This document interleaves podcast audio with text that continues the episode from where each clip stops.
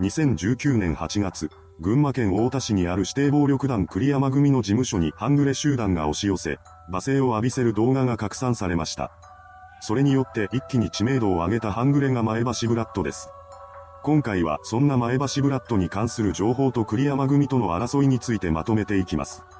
問題の動画が拡散されたのは8月のことだったのですが、実際にブラッドが組事務所へと押し寄せ、動画を撮影したのは7月31日です。その日、十数人のブラッドメンバーとみられる男らが栗山組事務所の前で、栗山出てこいこの野郎。ヤクザだろ。出てこいやなどと言って挑発します。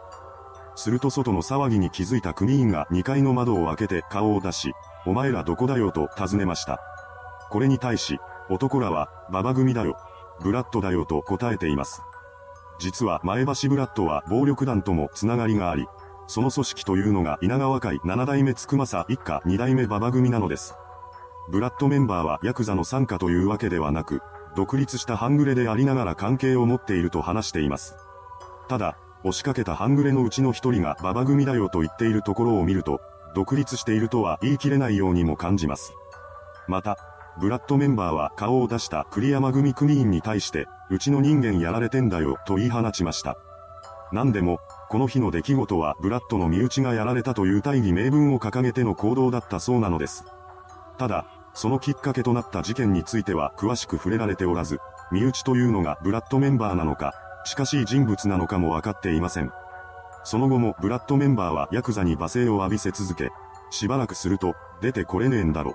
情けねえな、看板下げろよ。何が栗山だボケなどと言いながら現場を立ち去ろうとしました。そんなブラッドに対してヤクザは何かを言い返しています。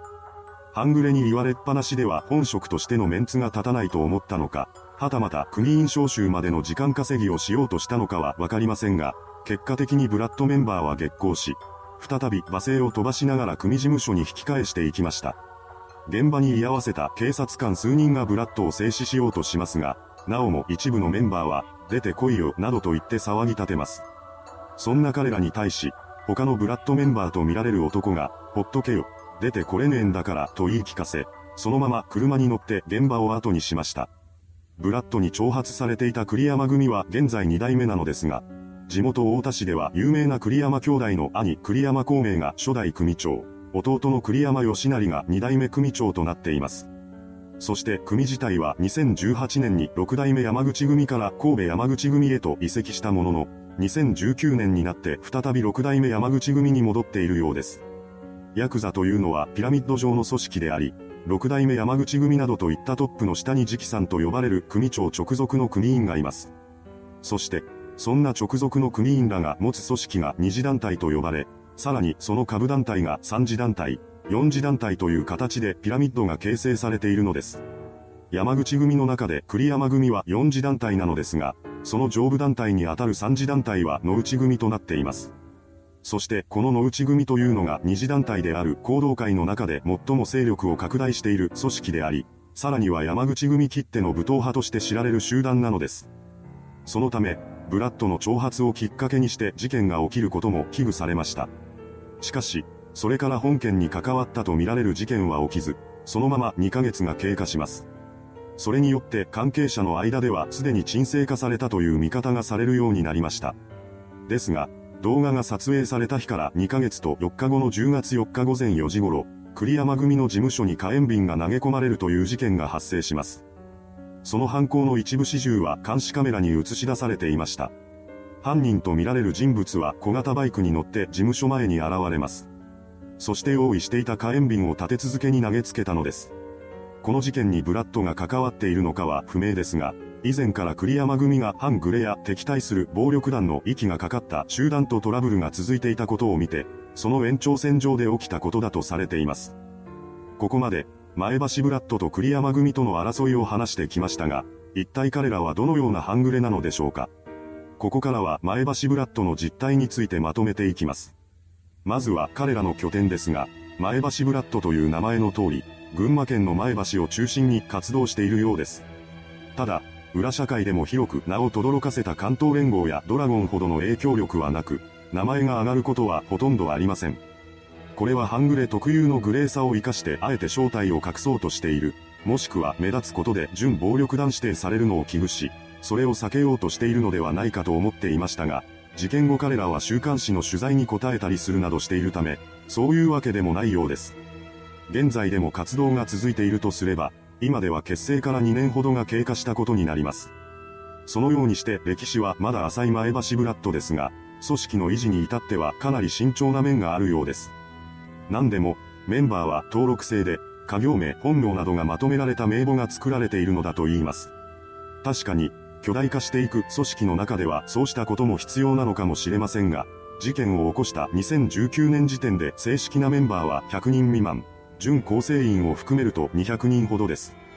また、前橋を拠点にしていることから、おそらくは地元のつながりを中心にして構成された組織だと思われます。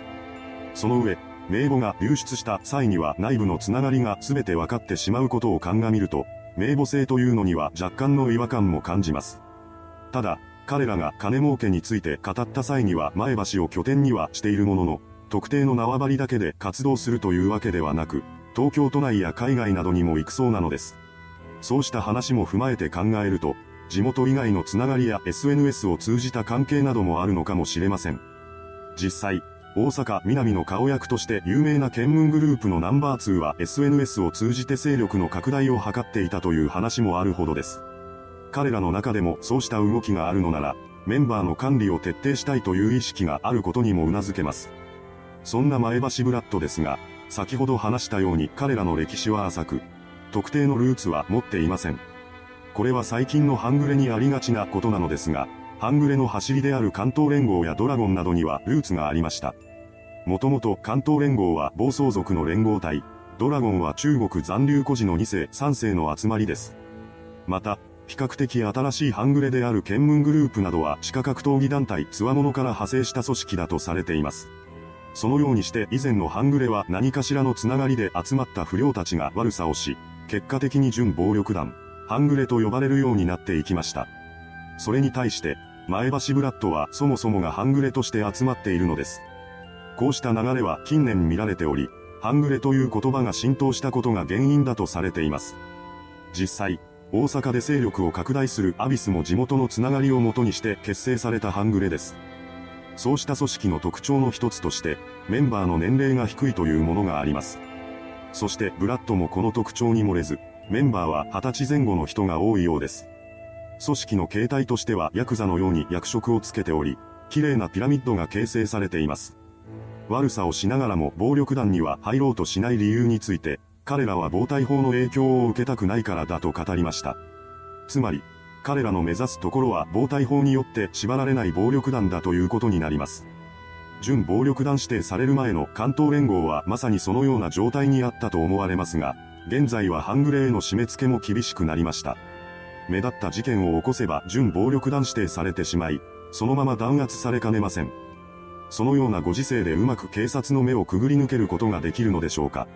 とはいえ、栗山組との一件以降ブラッドが目立った事件を起こしたという情報はなく、その中でも活動しているのだとすればかなりうまくやっているということになります。自身が暴力団構成員になることはないとしているブラッドメンバーですが、栗山組事務所に押し寄せた際には馬場組だと名乗っていました。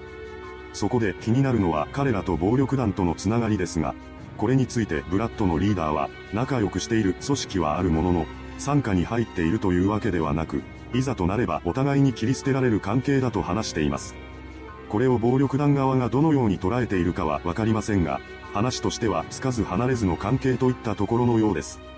そのようにして暴力団の中にも友好組織を持つ一方で、彼らは山口組の中でも武闘派として知られる野内組の下部団体である栗山組を挑発しました。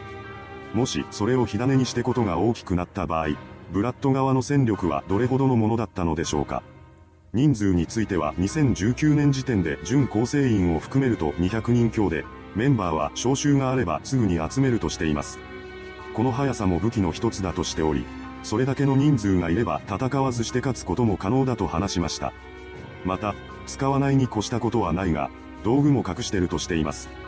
ただ、組織のことを考えて利益を優先するやり方の方が多いようです。そうした部分がメンツを優先するヤクザとの大きな違いなのでしょう。いかがでしたでしょうか？SNS に投稿された一つの動画をきっかけにして一気に名を知られることとなったハングレブラッド。